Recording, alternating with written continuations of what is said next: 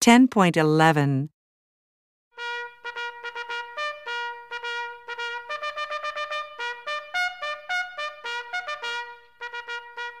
Today, we're talking about the young royals.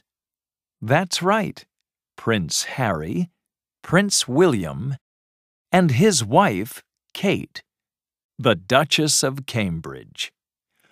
We all know who they are, but what do they do in their free time? And with me today to answer this question is Joanne Brown. Welcome, Joanne. Thank you. So, I imagine they go skiing and sailing, expensive activities like that. Well, sometimes, but many people are surprised at their favourite hobbies. They're actually pretty normal. Okay, Prince Harry first. How does he relax?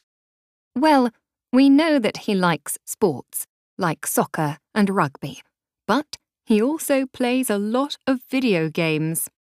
Video games? Really? What is his favorite game?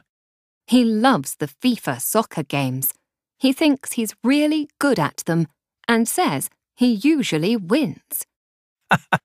wow. What about William and Kate?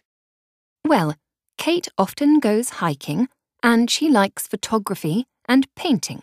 She studied those in college. Oh, right. Uh, where did she go to college? In Scotland. In fact, Prince William was a student in the same college. They met there. I see. And was she good at sports? Yes, she was. She was on the school field hockey team in college. She doesn't play much now, but she does yoga and Pilates almost every day. Right. And does William exercise a lot too? Uh, yes. He sometimes goes running. He wants to run a marathon. Really? Is he training for a marathon now? Well, he promised to run in the Kenya Marathon, but when a TV host asked Kate about it, she said, I'll believe it when I see it. okay.